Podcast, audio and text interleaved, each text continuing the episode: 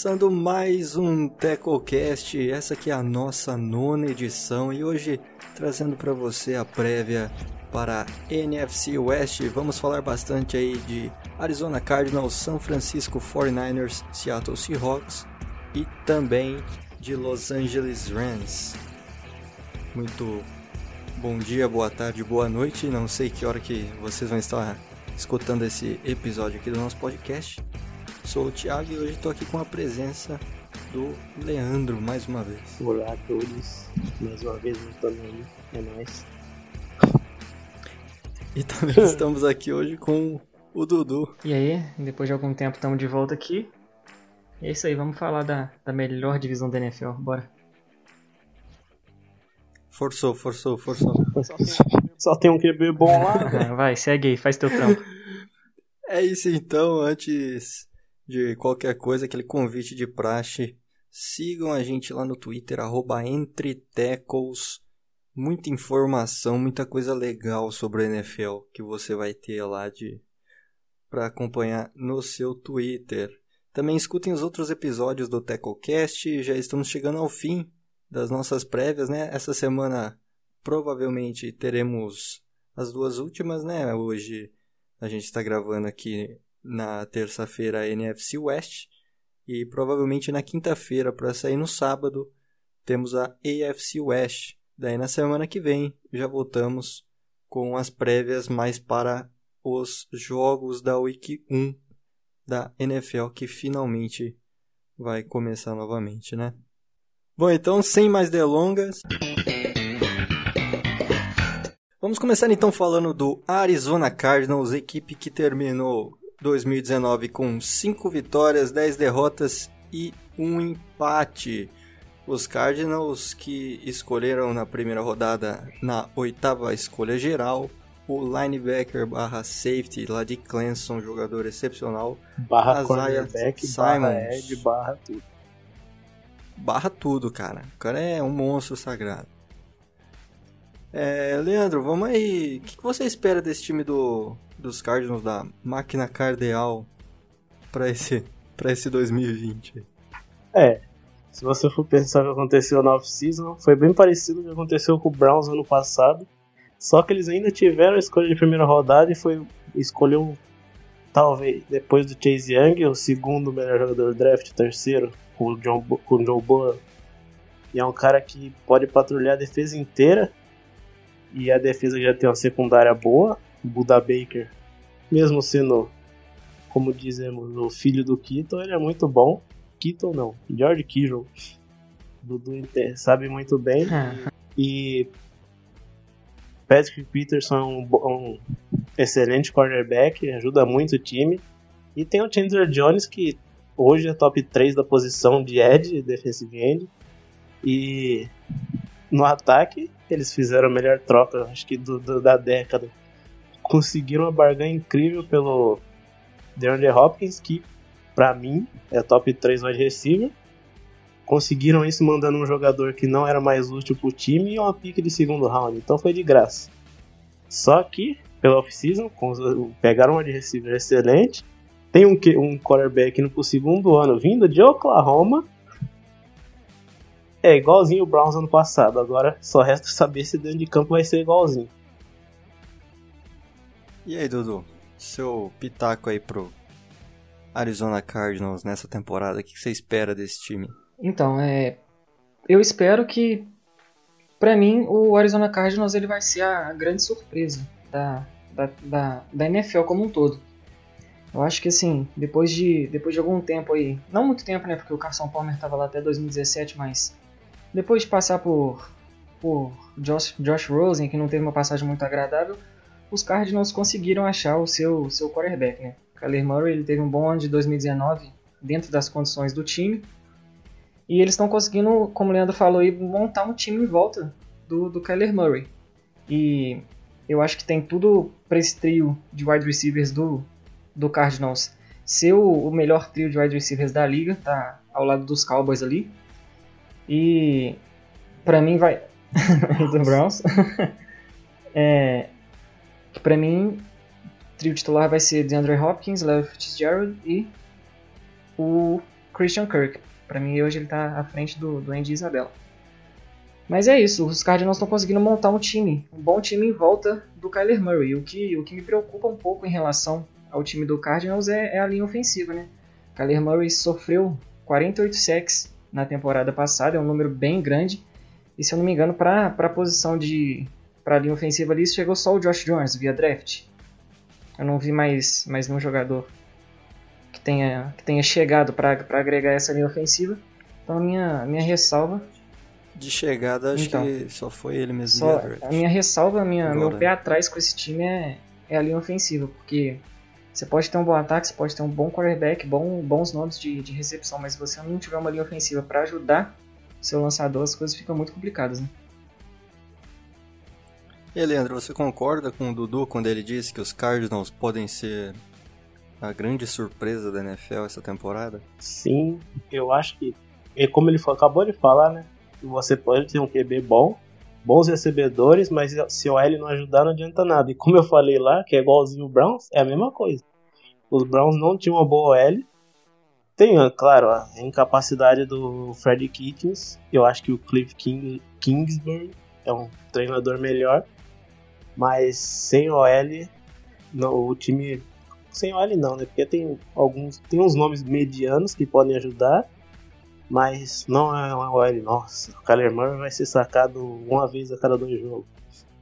É, mas de resto, é um time que pode surpreender muito. Ele não tá tão no radar porque é de um, de um mercado consumidor mais fraco. Mesmo Arizona sendo um, um estado bem Não fala grande. assim do mais tradicional. É, coitados. E o ataque é excelente. Excelente ainda não, né? Também não é assim, mas é um bom ataque e pode ser. É, é que é difícil concorrer com o 49 mas quem duvida que eles podem ganhar a divisão? Vai ser muito surpreendente esse time. E Kyler Murray MVP antes do Russell Wilson. Antes do Garoppolo, com certeza. é, cara. É, comparando a equipe dos Cardinals com os rivais de divisão, é, qual, qual posição vocês vocês colocam esse time do Arizona dentro da NFC West? ele concorre com, com o Rams pela terceira, pela terceira posição no momento, porque esse Hawks tem o melhor QB da, da divisão e um bom time. O 49ers é o time mais completo da divisão, então ele concorre com o Rams pela terceira divisão e como esse ano vai sete para os playoffs ainda dá para sonhar bem.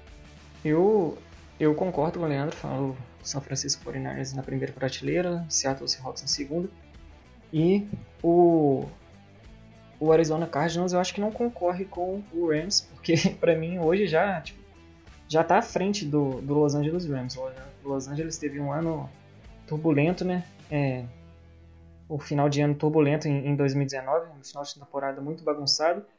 E a perspectiva para mim, da, em relação ao, ao término da temporada passada, é que o Cardinals já é mais time do que o Los Angeles Rams nesse momento.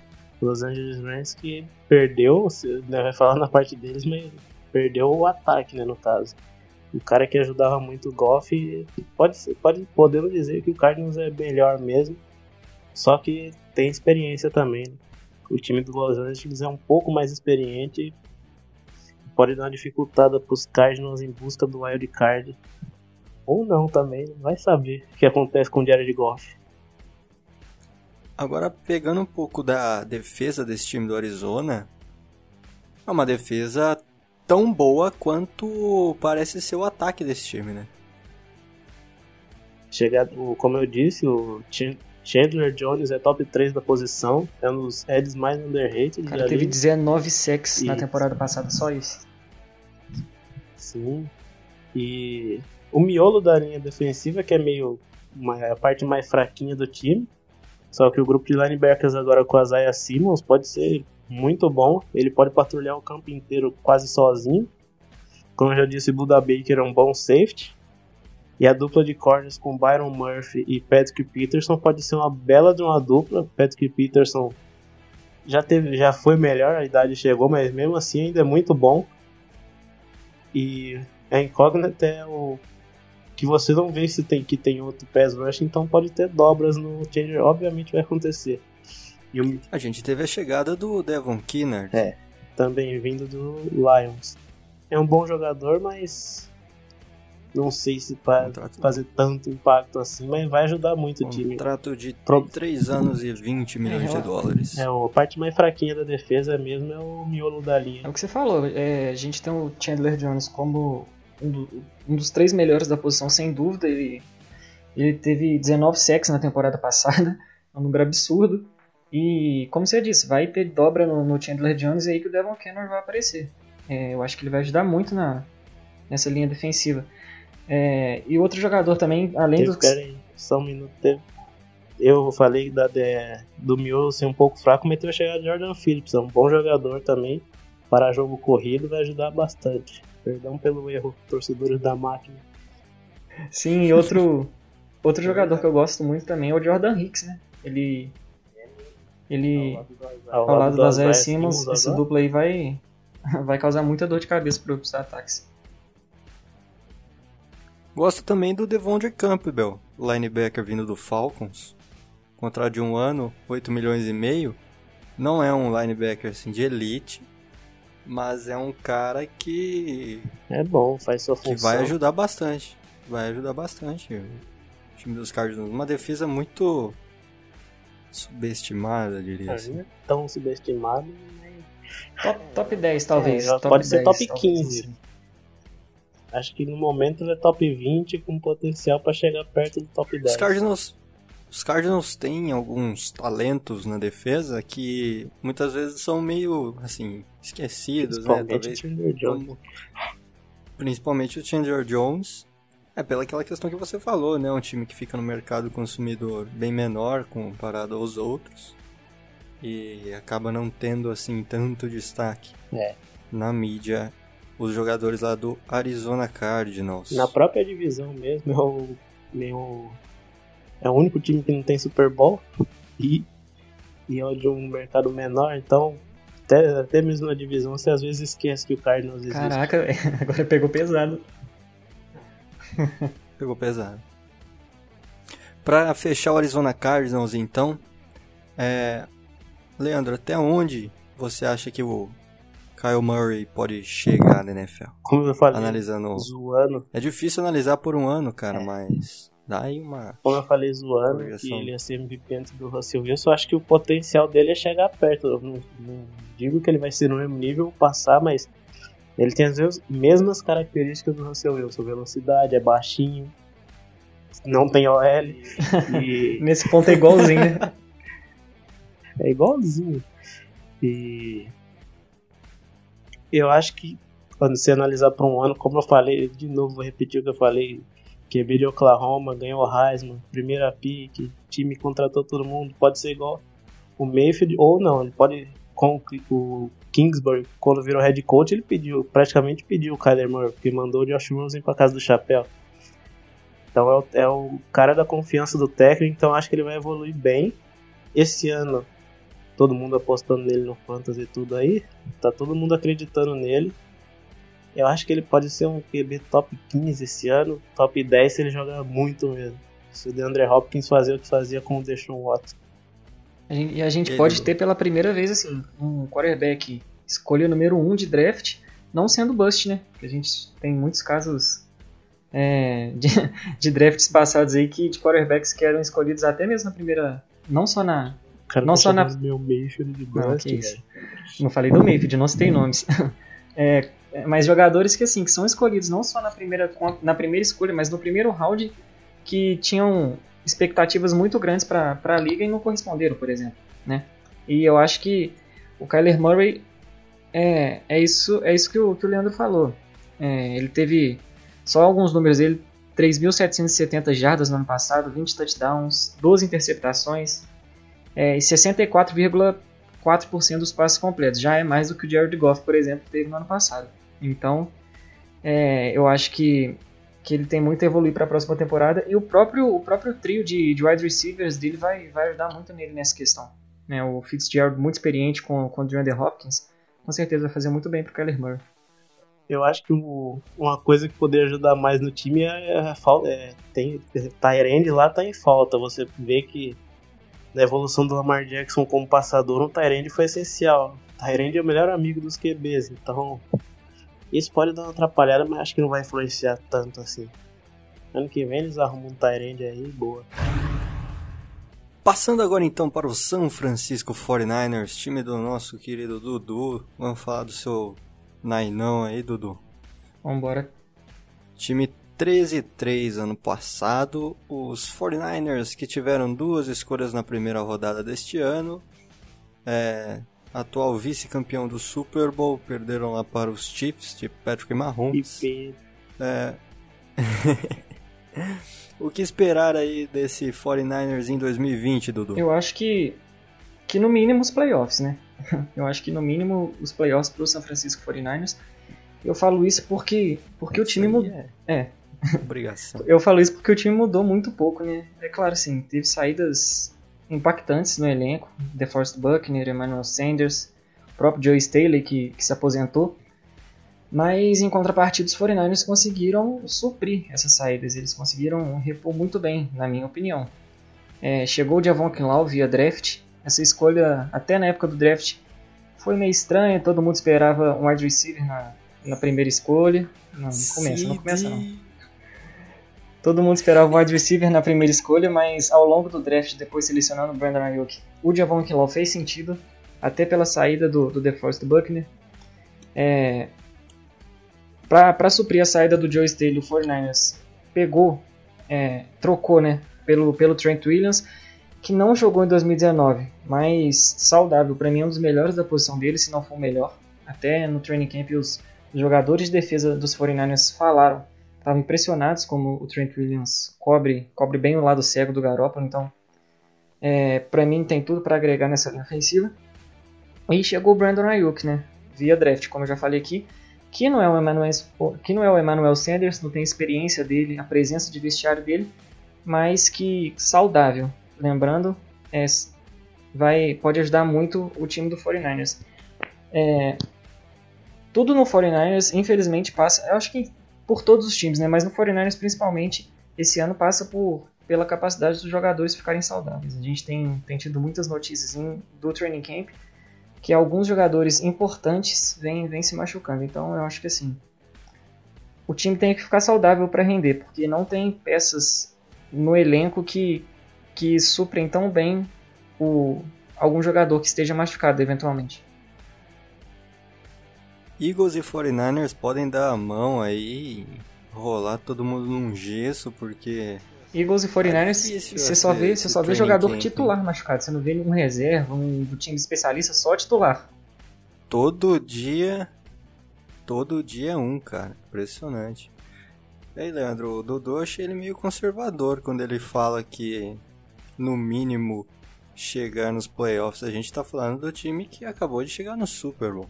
Tem isso, né, mas se você pegar no histórico recente, Carolina Panthers, vice-campeão, foi pros playoffs só uma vez depois desse, de, depois desse vice. O Will Rams, ano passado, morreu. que a Acabou. NFC tá muito forte. Tá muito forte. É, a NFC é, é, hoje em dia não é tão mais forte que a AFC, mas tem uma divisão que você tem Saints, Packers, Cowboys. O, na própria divisão, os quatro times. O Rams nem tanto, mas num aí o Cardinals vai lá e joga muito e ganha a divisão. Então, e ano passado o 49ers quase perdeu a divisão, ficou em uma jarda para perder a Drew divisão. Greenlaw, salvador da pátria. Então, ele foi conservador porque na minha mesmo tendo esse histórico, na minha visão, o 49ers ainda é melhor que o Rams pós Super Bowl e o Panthers pós Super Bowl. Mas tem o problema das lesões também, né? Cada, cada jogador do 49ers que respira quebra uma perna. Então, tá difícil. Eles, o grupo de wide receivers é bom, mas tirando o Ayuk de Buscema, eu não vejo muita profundidade. Dante Pérez, já podemos dizer. Com é certeza, esse é o digo desde o ano passado. Jalen Hurd podia ser o breakout, breakout player. Já se machucou de novo. E o Dibu Samuel vem de uma lesão não tão séria, mas tem que tomar cuidado porque foi no tornozelo, se não foi, né? Acho que é, foi no. Não sei se foi exatamente no tornozelo, sei que foi no pé. Então. O Ayuk Eu acho que ele não. Ele é do mesmo estilo do Samuel, um cara rápido que você pode fazer end around, sweep, qualquer coisa com ele, ele correndo. Falta, como ele disse, falta um cara experiente, um wide receiver experiente no vestiário. Des Bryant no 49. Mas só em relação aos wide receivers, um cara que eu não gostava tanto ano passado, né, porque tinha muito problema com drop, com, com rota, é o Kendrick Bourne, e eles falaram que o Bourne tem sido o melhor wide receiver do training camp, né, então é aquela, aquela frase clichê de, de training camp, né, Os, é, o, o, tal cara tá... Fulano está na melhor Exatamente, está na melhor forma já vista, então... Eu, pelo menos por início de temporada, eu acho que o Kendrick Bourne vai ser titular, até pelas lesões dos outros, dos outros jogadores. Falando agora então do nosso querido Jimmy G. Gostoso. O cara mais bonito Maravilhoso. da NFL. Maravilhoso. até. Ô, que louco. Quem que é mais bonito que ele, rapaz? Ô, louco. Deixa eu ver. Travis Kelce. Ah, o, o Garópolo, esse ano, ele vai ter que assumir bem mais protagonismo dentro do, do ataque do time, creio eu, do que foi o ano passado, né? Assim, sem demérito nenhum ao time, que conseguiu estabelecer um jogo terrestre muito forte durante toda a temporada. E que foi talvez o principal fator, junto com a defesa, para conseguir levar o time até onde chegou. Mas todo mundo espera muita, muita, assim, espera-se mais do Jimmy Garoppolo individualmente, né? Vocês acham que ele tem que assumir mais protagonismo dentro desse ataque ou não vem necessidade disso acontecer uma vez que os 49ers consigam manter o ritmo do ataque terrestre forte igual foi no ano passado? Eu, eu penso que, assim, eu não sei se o Garoppolo ele deve assumir mais protagonismo, porque porque o estilo de jogo do 49ers ano passado deu certo pra mim seria loucura você fazer qualquer coisa diferente do que foi feito. É, quando o Raheem Mostert parou com aquela, aquela discussão com o 49ers e renovou o contrato, eu fiquei muito aliviado, porque, porque é uma válvula de escape do time, né, o, o Mostert, apesar de... Acho, acho que ele... Eu ia falar que ele não é titular, mas eu acho que ele é o running back titular do time hoje. É, você tem, você tem também o Tevin Coleman, você tem o, o Jerick McKinnon, que a gente não sabe o que vai arrumar da vida, mas que pode ajudar muito o Garoppolo. Então acho que não tem porquê você mudar o seu estilo de jogo. E ano passado também o Garoppolo, quando precisou, a não ser no Super Bowl, que eu também acho que não foi culpa dele, mas quando precisou durante a temporada regular, eu acho que ele conseguiu ser o protagonista para levar o time para a virada, né? Teve o jogo contra os Rams na semana 16, se eu não me engano, que ele foi lá e mandou um passe de 40 jardas pro, pro Sanders, uma terceira para 16 e conseguiu virar o jogo. Teve um jogo contra o Arizona Cardinals que ele virou no finalzinho também. Teve aquele fatídico jogo contra o Saints, né? Que ele, numa quarta para duas, apesar de ser uma quarta para duas, estava pressionado, menos de um minuto ele conseguiu conectar o Kiro para virar a partida. Então, assim, eu acho que quando precisou no ano passado, o Garoppolo apareceu. É, não sei se ele vai assumir mais protagonismo esse ano, mas eu sei que, que a gente vai ver um Garoppolo diferente, mais, mais maduro, mais firme dentro do pocket, com um trabalho de pés melhor. E tô empolgado para ver o Garoppolo nesse ano, que a gente vai ter uma amostragem maior dele. Como o Dudu disse, o Garoppolo teve. Foi bem. Quando precisou na temporada regular, ele apareceu. Só que o, o- no Super Bowl, eu não vou dizer pipocou, porque é muito forte, mas faltou frieza. Ele sentiu quando o time tomou a virada e aquele overthrow lá foi a maior. A, repre- a representação do sentiu dele. Ele sentiu demais o jogo e foi lá e deu aquela paçocada. Mas, se você for pensar, ele foi draftado em 2014, mas ele tem quase o mesmo tanto de jogo que o Deshaun Watson. Então, é como se ele tivesse indo pro quarto ano dele só agora. E Era, era pra ele estar no Ele contrato ainda- de calor ele dele, ainda né, tem- então. ele estaria, estaria no contrato de calor, mas ele é um cara que ainda pode evoluir. Eu acho que o teto dele não é tão grande, mas ele pode se tornar um Alex Smith da vida. Só que Então, que não melhorado. quebra a perna, né? E melhorado porque ele não tem medo de lançar a bola. Senti essa piadinha com o Alex Smith aí, não gostei. Não, não, não, pô. Alex Smith é mito, jogou no meu time, que isso.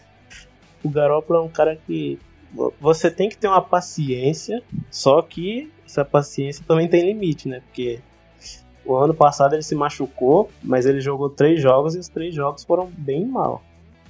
Contra Vikings, Lions e, e o jogo que ele machucou contra o Chiefs. Não, não, retrasado, né? Ano passado? É, ano retrasado, desculpa. Retrasado. Foi um jogo terrível contra o Vikings, é, o primeiro jogo na temporada. Então, ele teve aquele hype lá que ele ganhou quando ele chegou no 49ers, não perdeu nunca. Ficou nove ganhou nove jogos seguidos, não foi? Foram os seis foi jogos isso? seguidos. Então, ele chegou no week 9. Né? Foi, foi. É, ele ganhou, ele, dele que ele chegou, o time não perdeu. Então, teve o hype e todo mundo achou, cara, nossa, o maluco é elite. Ele foi lá, fez uma boa temporada, nos playoffs quase nem passou a bola contra o Packers, o cara teve sete passes. Então, o ataque vai girar em torno do jogo corrido novamente. Só que o Garoppolo, se você precisar dele, ele pode te entregar bem. Um exemplo, o jogo contra o Rams, mesmo ele tendo interceptação, ele foi lá e virou o jogo. Contra o, o Seahawks no jogo decisivo, ele não jogou mal.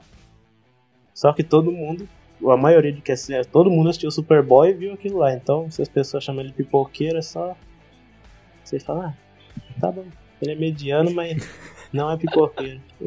Eu, eu entendo algumas pessoas que falam que o Garoppolo foi mal no Super Bowl em relação à frieza, igual o Leandro falou, a, a, a não chocar, não ficar em choque dentro do pocket, né? Teve alguns momentos que ele pare, parece que ele se mostrou desesperado dentro do pocket. Teve, teve uma bola que ele soltou de qualquer jeito pro, pro Kendrick Bourne no momento do jogo lá. Então, assim, e teve aquele overthrow no final da partida, né? Que eu acho que se ele tá mais. Se ele tá melhor plantado no chão, se ele tá mais firme, no chão, é, tem ele né? trabalho exatamente. De dele que é bem. Se ele está melhor posicionado, eu acho que, é, que ele conseguiria encaixar aquele passe para o Sanders.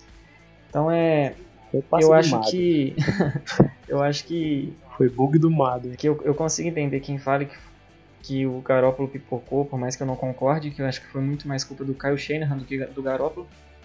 Mas é isso. Em relação ao sistema defensivo do, dos 49ers, vai conseguir manter esse bom desempenho que teve no ano passado, desempenho extraordinário. Lembrando que tivemos a saída do DeForest Buckner, defensive tackle, que agora se juntou ao Indianapolis Colts. Mas, por outro lado, você tem o Eric Armstead de contrato renovado, a chegada do Javon Kinlaw também, que é um jogador excelente. E dentre as outras peças que já estavam lá, o front seven do, dos 49ers, eu acho que é indiscutível que é um dos melhores se não o melhor da liga. O que, o que preocupa aí o torcedor é daí para trás, né? Que existe que tem muitas incógnitas né? na defesa do time. É, sem dúvida. E, e é o que a gente falou anteriormente. É, tudo passa pelo processo dos jogadores ficarem saudáveis. O DeFord foi um jogador que no ano passado teve muito problema com lesão é, e perdeu muitos jogos. O Con Alexander é outro jogador importantíssimo para essa defesa que, que perdeu os jogos ano passado por causa de uma lesão no, no, no peito, se não me engano, algo assim. É, então tudo passa pelos jogadores ficarem saudáveis. O DeFord e o Paul Alexander são os que mais preocupam em relação a isso, porque já tem, já tem casos dele, deles perderem muitos jogos por causa de lesão. E, eu, e para mim a parte mais, mais fraca do time nesse momento é a secundária. É, tem o Richard Sherman que, apesar de ser um bom cornerback para mim ainda, tá mais velho, já é mais lento, é, teve um jogo, não lembro, não lembro qual jogo, é um jogo que foi marcado para ele na temporada passada, que ele tomou um baile de um wide receiver num, numa jogada lá, ele foi muito zoado por causa disso, inclusive. Um tal de Super Bowl? Não, acho que não foi no Super Bowl, não foi? não, ele, eu, que ele tomou a queimada, queimada do Davante Adams, aquele Foi isso mesmo, foi do, da, foi do Davante Adams. E tomou a queimada do Sammy Watkins no Super Bowl. Então, assim, é um, é, um, Mas... é um cornerback que não tem mais o tempo de reação que ele tinha antes. E, e do outro, se, se desse lado do campo as coisas já é difícil, do outro lado é mais ainda, porque Emmanuel Mosley não é nem de perto o, corner, o cornerback dos sonhos. É um cornerback mediano. Para safety, você passa para safety, tem o Marcel Harris, que, que é um jogador muito mediano, limitado também. É, tem tem o Jaquiski Tart, que para mim é um dos melhores jogadores da secundária, mas que não vive, que vive machucado. E tem o, o Jimmy Ward, que beleza, é um bom jogador, mas mas não é, não é no nível das outras peças defensivas do, do São Francisco 49ers. Então a secundária é o que mais me preocupa para esse ano, novamente. Né? Todo mundo achou que, que ia vir um safety no draft até, que ia ser um wide receiver e um safety, só que não veio esse safety em momento algum.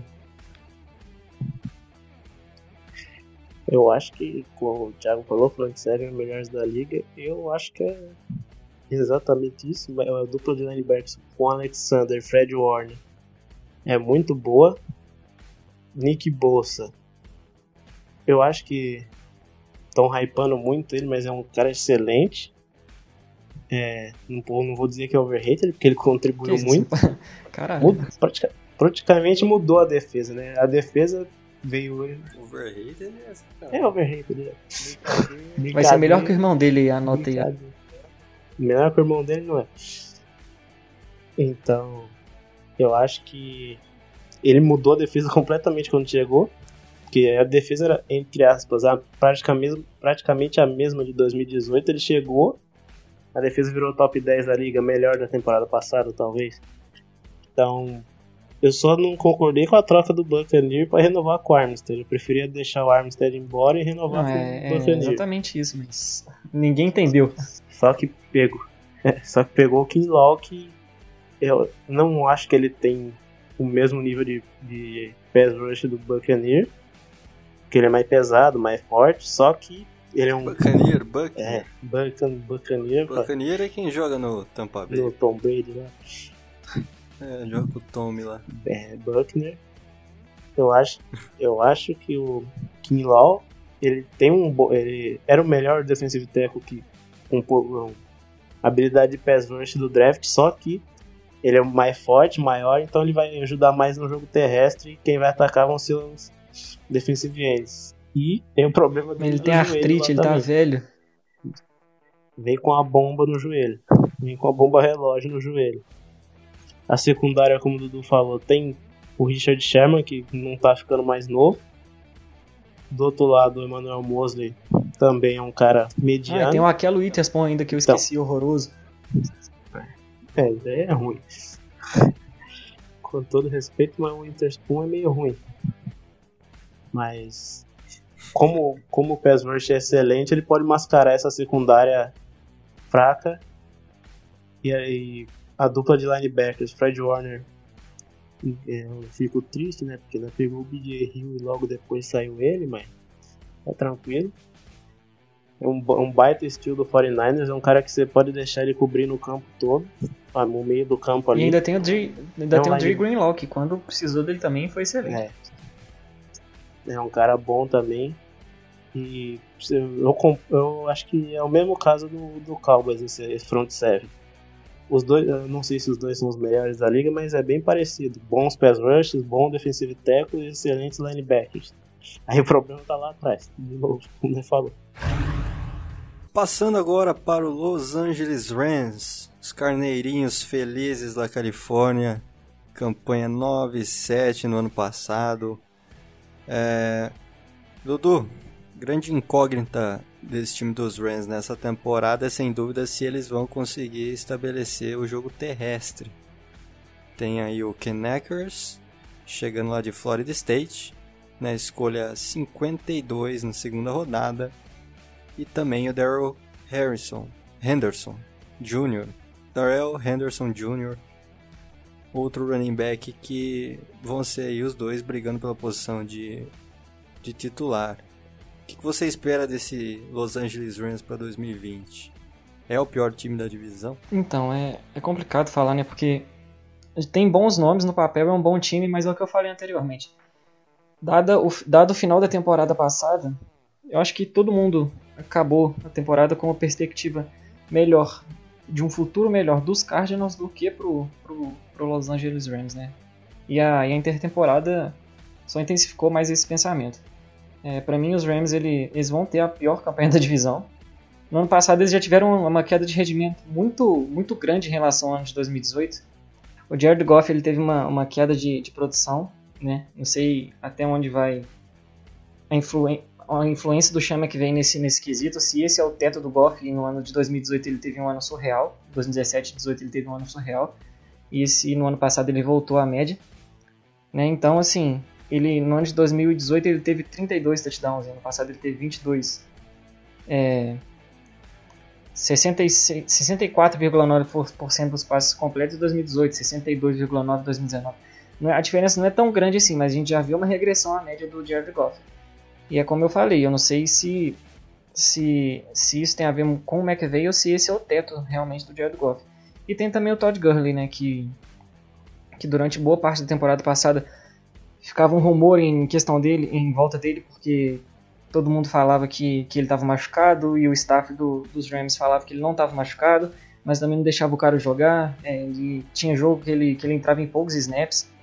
Teve 400 jardas a menos do que teve na temporada de 2018. Então, assim, passou muito por esses dois caras a, a regressão do, do, do, Los Angeles Rams na, na, temporada passada. E eu acho que agora, com a saída do, do Gurley, as coisas ficaram muito complicadas ainda pro Goff. Apesar de ter, che de ter chegado o Ken Akers e o outro running back que você falou aí, que eu esqueci o nome dele. Darrell Henry. É, é, exatamente. É, a gente, é uma incógnita os dois, a gente não sabe como vai funcionar esse sistema. Com o Gurley já tinha tudo muito bem definido. E, e eu acho que pra mim, por isso, eu acho que os Rams vão ter a pior campanha da divisão. A defesa é muito boa, mas, mas o ataque deu uma, deu uma regredida boa. Uma linha ofensiva que preocupa também, né? para piorar ainda mais a situação desse, desses dois jovens running backs. Como o Dudu disse, você não sabe se foi o Chama que veio que deu uma regredida depois do excelente ano em 2019, 2018, perdão, ou o Todd Gurley tá lesionado.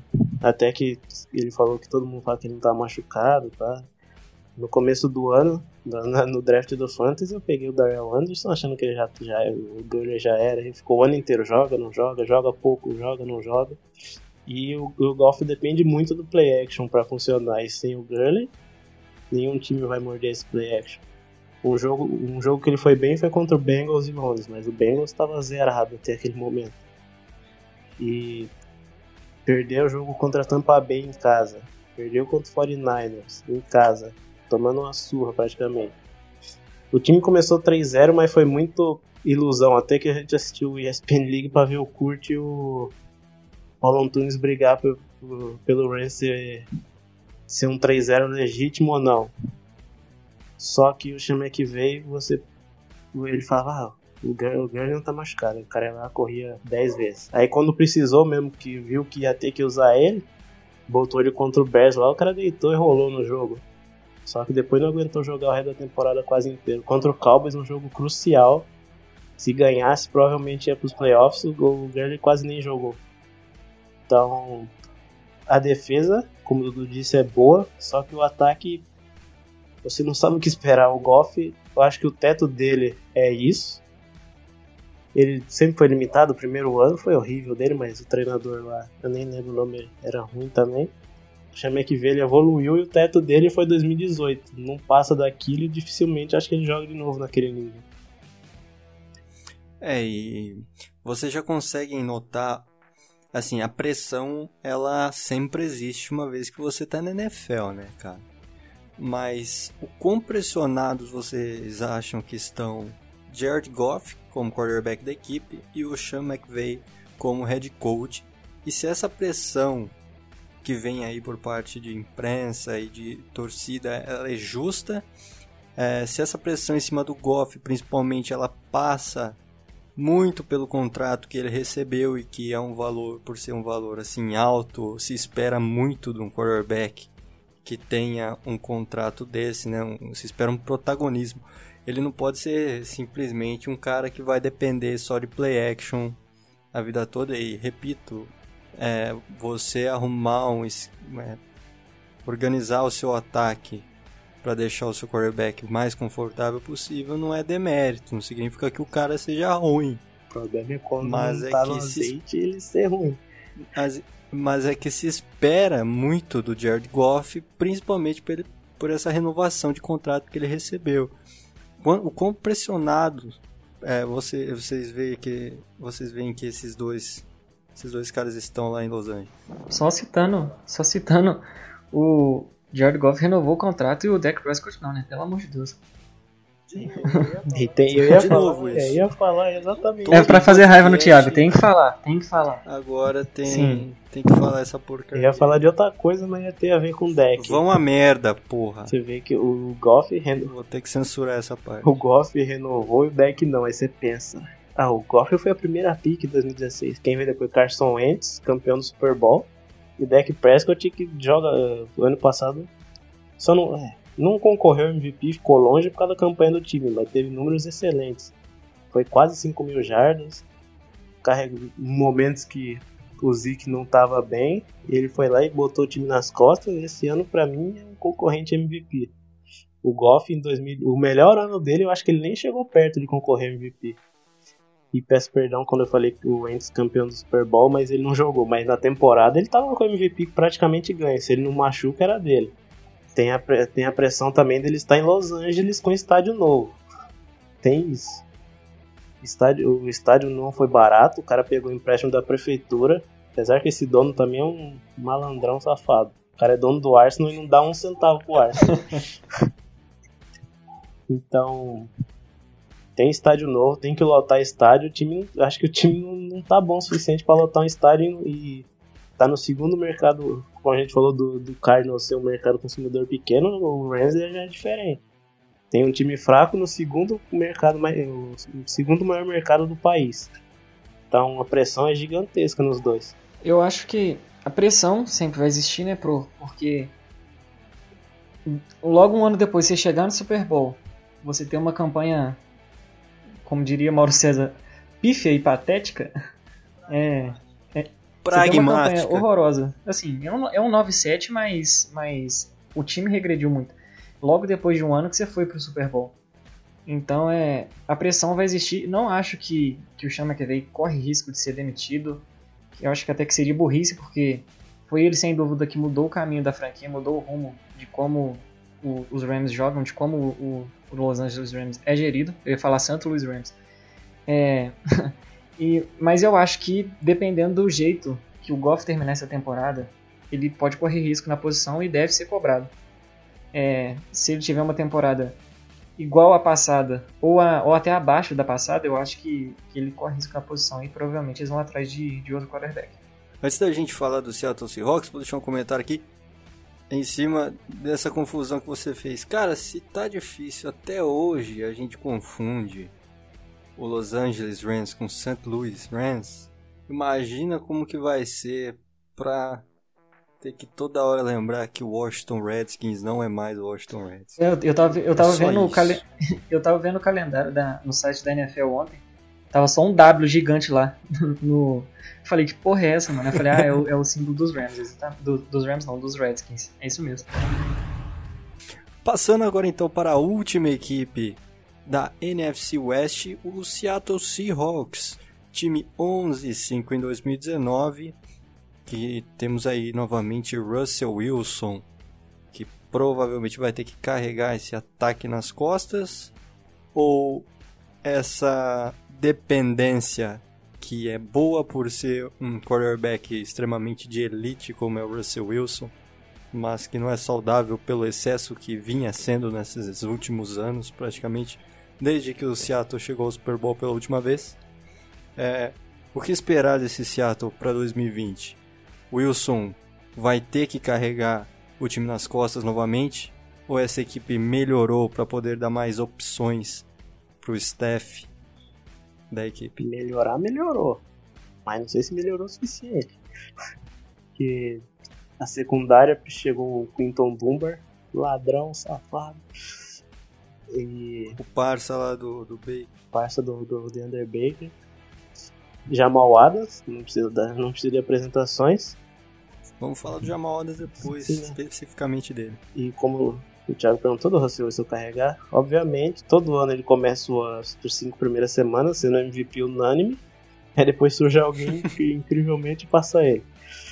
Mas todo ano isso, Seattle nas costas do Russell Wilson, mesmo tendo um ataque bom de Key Metcalf, Tyler Lockett, um dos, Tyler Lockett, um dos wide receivers mais subestimados da liga. Dois Ao lado do junto de Golladay, Kenny por favor. junto de Kenny Golladay, junto de Kenny Golladay e Allen Robinson. Também. E um grupo, de, um grupo não, né? Um, esse ano é três, né? Três running backs bons e capazes, com Chris Carson, Rashad Penny, que vamos escolher, e Carlos Hyde. Rashad Penny. É? É, eu não acredito muito no Penny, mas tudo bem, continua. É. Ele jogou bem ano passado quando jogou, mas se machucou logo depois. O problema de novo tá aqueles caras que ficam na frente do Russell Wilson ali, os caras gigantes, que nunca ajudam. E... Mandaram o grande. O grande George Fent lá pra é. ser titular do New York Jets, que é um jogador fantástico. X, o primeiro OL X-Factor da história do Madden. O, no, no, lado ofensivo você tem o Schottenheimer, que muitas pessoas acham que é o freio de mão do time, que você vê, corre, corre, passa, punch. É, é, é isso. Se o Russell Wilson não, não, correr, não correr até o first down com vida, então o time vai pro punch. O Russell Wilson vai ter que fazer milagre. Milagre nem tanto, né? Mas vai jogar muito, vai ter que jogar muito pro time sonhar em ser campeão da divisão. Eu, eu sempre falo, né, quando a gente começa uma discussão Seattle Seahawks, que eu só acredito no Seahawks ano após ano por causa do Russell Wilson, porque senão é se não fosse ele, se, se você tirar, não são, é talvez não, não consegue ganhar oito partidas. Então assim, top 5 do draft. então, eu só acredito no Seahawks novamente essa temporada por conta do Russell Wilson, não tenho dúvida nenhuma que ele vai pegar a galera toda e vai levar pro para uma campanha positiva, para brigar por playoff porque ele é um jogador muito acima da média da posição dele. Para mim é o segundo melhor quarterback da NFL hoje. O que me, o que me incomoda um pouco do no ataque, além da linha ofensiva, é o jogo corrida, né? A gente, vocês falarem. Eu concordo com o Thiago, não consigo confiar muito no, no Rashad Penny. É, você tem o Chris Carson que é um é, o Chris Carson que é um bom running back, mas não vejo nada assim demais nele. é. Sofre muito com fumbles também. Pois é, tem até um, tinha até um número dele aqui que eu perdi em relação a fumble, mas, mas é isso. Eu, eu, eu, falei, do Carlos Hyde, mas também, né? Carlos Hyde. Carlos Hyde, depois que saiu do 49ers. Hum. Ele, é, ele foi bem ano passado no Texas, mas não entendo o 49ers querer pegar outro running back para botar com três que pode ser um running back 1. Tá? Então, o Carlos Hyde ele chega para agregar talvez dependendo da situação do, do Chris Carson, se ele estiver sofrendo muito com fumbles ainda, do Rashad Penny, Carlos Hyde pode ser opção para ser running back titular. Para mim, a, a, a, minhas ressalvas no ataque são essas, a linha ofensiva e o jogo corrido. Então, já sabe, né, Russell Wilson? Se vira. Bom, ah, vamos falar do, dessa chegada então do Jamal Adams para a defesa do Seattle Seahawks. É, o quanto de impacto que vocês assim, o impacto é óbvio, né? O Jamal Adams talvez seja o melhor safety da NFL, mas o quanto essa chegada dele vai ajudar o Seattle Seahawks até mesmo na questão de dividir talvez a, a responsabilidade de estrela do time, de ser um líder na defesa, de ter um cara com o peso do Jamal Adams nessa equipe do Seahawks e se e se ele vai agregar vitórias de fato para essa, essa defesa que era um setor muito frágil também do, do Seattle no ano passado, né? E se valeu a troca, né? O valor que foi trocado. Eu, eu acho que o valor foi muito alto para um safety, mas você pensa, o que, que o Seahawks vai fazer com essa escolha? Nada. Então, o preço tá bom. Foi o mesmo... Vai pegar Jordan Brooks é, o Jordan Brooks eu não acho que é um cara horrível, mas você também pegar ele na primeira rodada não dá, né? Muito questionado, muito questionado. É, então. A, a secundária no passado teve bons problemas. Tinha um safety bom que foi, que foi mandado pro, pro Jets na troca, o McDougall. Ele era bom, mas não era. Nossa senhora, o cara vai cobrir o campo sozinho, ele vai descer na blitz. Não. Não era um cara assim.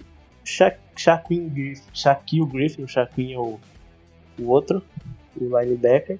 Enfim, que teve um excelente primeiro ano e depois desse primeiro ano parece que acabou. Parece que ele é meio lento, não sei, mas do outro lado, como eu falei, o Dunbar chegou, ele foi bem no, no, no falecido Redskins, foi bem, mas mas ele não é tudo isso também.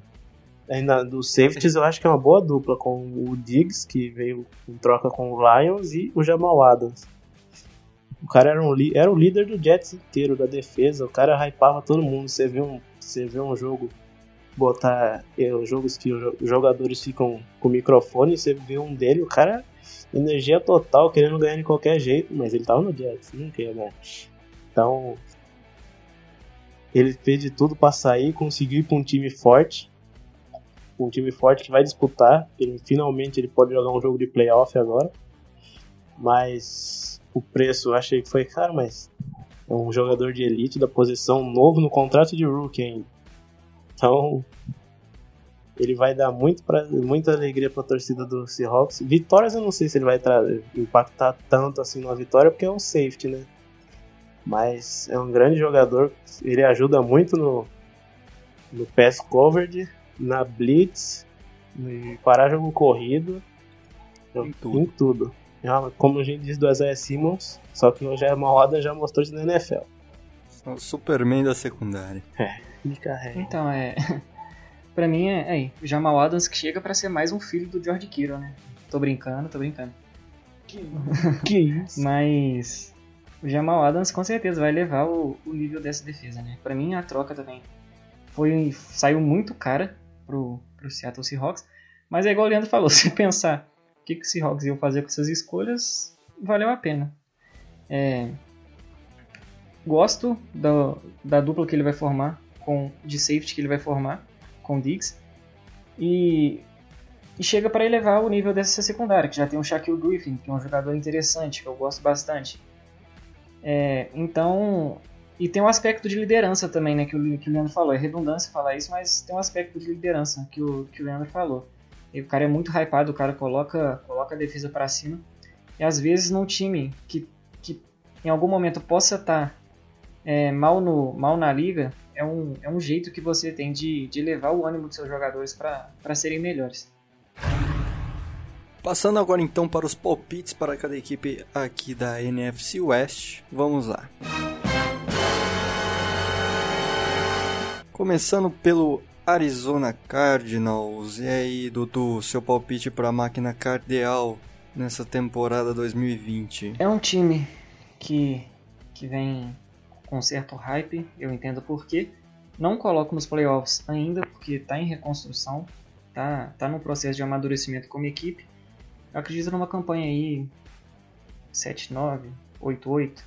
Acredito no 8-8 da equipe. Eu acho que eu acredito que qualquer campanha com menos de 6, 6 vitórias seria frustrante para o time de Arizona. Então, acho que 8-8 tá bom pro, pro time de Arizona. Eu vou de 9-7 com a sétima vaga dos playoffs. O pessoal vai começar a falar que eu copio o palpite que vocês dão aí, porque no podcast anterior eu também acho que eu repeti uns três, ou se não repeti todos os palpites que deram, mas cara, é difícil você ficar por último para dar o palpite. Também só por causa disso no, nos 49ers eu vou começar dando o meu palpite para os 49ers. Acredito que o Cardinals fique 9-7 também. Acho que tem boas chances de pegar uma vaguinha para os playoffs. É uma equipe que eu gosto muito, não tem um calendário tão difícil. É um time que tem ali o New York Jets, o Miami Dolphins, Detroit Lions. desprezando a máquina do Dolphão. acho, acho que sim, é, é possível esse time do, dos Cardinals ficarem positivos já nesse ano, pelo ataque que tem, pela defesa que eu gosto bastante. Aposto num 9-7 para a equipe do Arizona. Passando agora então para os palpites para o São Francisco 49ers. Eu vou começar dando meu palpite aqui para depois ninguém falar que eu tô plagiando. Tô dando Ctrl C, Ctrl V na opinião de vocês. Eu vejo o São Francisco 49ers fazendo uma campanha um pouquinho pior do que foi o ano passado. Não acredito que vão repetir o 13-3, mas ainda vejo esse time como campeão da divisão. Coloco 11-5 para São Francisco nessa temporada. Eu, eu concordo com o Thiago, acho que vai ser uma campanha pior do que foi do ano passado. Hum, é claro, não vai ser uma campanha ruim porque eu acho que vai ser 12-4. 12 vitórias e 4 derrotas. Tem um jogo, tem um jogo contra o Buffalo Bills aí nesse calendário que ninguém fala, mas que vai ser um jogo muito complicado. Tem o Philadelphia Eagles, o próprio Dallas Cowboys. Então, Vai Um- perder com o Daniel tem, Jones, tá? tem um jogo, tem um jogo contra o New England Patriots lá em Foxborough que é sempre difícil. Então, Ninguém tem mais medo deles, velho. Acabou a dinastia. Acabou, velho. Ryan Fitzpatrick meteu o vácuo nos caras. aposta uma campanha 12-4 pro San Francisco 49ers. E aí, Leandro? Eu aposto 13 e 3. De novo. Só perde, pro, só perde pro Giants, pro Cowboys e pro Eagles. União sinistra pra derrubar o 49ers. Passando então para o Los Angeles Rams. Palpites aí, Dudu. Pros Rams, eu coloco. Por favor, torcedores, não fiquem bravos comigo, mas eu coloco 7-9. Eu acho que vai vir uma campanha negativa. O time terminou um ano turbulento no ano passado. E eu acredito 7-9 pro, pro Los Angeles Rams. Eu acredito num 6-10. Eu falei que brigava pelo com, com, com o Cardinal, mas o Dudu me convenceu que o Cardinals é muito melhor. E eu acho que eles vão perder todos os jogos na divisão. Vai estrear o estádio novo, ó. Daquele jeito. Com seis. Prime Time. Prime. Primeiro Santo. Ah, esse jogo eles ganham só pra iludir. É contra os Cowboys, né? Ai, papai. Eles, eles, eles vão ganhar pro Thiago ficar no ódio e iludir o Rams, mas depois acabou. Cara, eu aposto num 8-8 pra esse time de, de Los Angeles aí. Também acho que vai ficar em último na divisão. Mas consigo ver ainda um time que é capaz de ganhar o- oito jogos na temporada. Ah, se você for pensar na É uma capacidade, aposta talvez ousada? Talvez seja, for talvez pensar não. na não sei. capacidade- Acredito que... a capacidade do time inteiro dá até pra eles ganhar a divisão de novo. Mas Sim, acredito que o Sean McVay vai eu acho providenciar É, o mudanças time tem bom, necessárias. o time tem Chama bom destaques time render individuais, mas mais. como coletiva. Sim. Passando para o Seattle Seahawks para fechar o podcast, nossa última projeção para NFC West. Leandro, começando por você. 10-6. Seco assim, sem justificativa. Russell Wilson vai começar a temporada 5-0, MVP unânime, depois o time vai começar a pipocar e vai terminar 10-6. Ok, Dudu. Pra mim, repete a, a campanha da, da temporada passada 11-5. Por causa do Russell Wilson. Vou finalizar copiando o palpite do Dudu, 11-5 também, por causa do Russell Wilson, mas com extrema colaboração defensiva de Jamal Adams. Chegando ao fim, então, a nossa nona edição do TecoCast. Obrigado a todo mundo que, que vem nos escutando aí. Escutem as edições anteriores, já estamos chegando ao fim aqui das prévias para cada divisão. Essa semana ainda sai a última, né, que é a AFC West. E na semana que vem nós já começamos com os episódios de prévia, só que para os principais jogos da semana da NFL. Dudu, suas considerações finais aí. Agradecer a todos que ouviram, né? É, cada semana não sei quem tá acompanhando desde o início, mas a quem tá cada semana nos acompanhando aí, meu muito obrigado. E é isso aí, ansioso pela volta da NFL, falta pouco e vamos lá. Leandro, suas considerações finais. Perdão, torcedor do Rams, pelo 6-10, mas vocês têm que concordar que o time acabou. Acabou o time nessa porra. O cara é. E torcedor do Seahawks, você consegue, vai lá e tira a divisão do, do 49ers. É isso então, chegando ao fim aqui a nossa edição. É, novamente agradeço a todo mundo que vem nos escutando. Não esqueça de nos seguir lá no Twitter, arroba Entretecos, para você ficar por dentro das mais atualizadas notícias do mundo da NFL e também conteúdos diversos. Obrigado e até mais.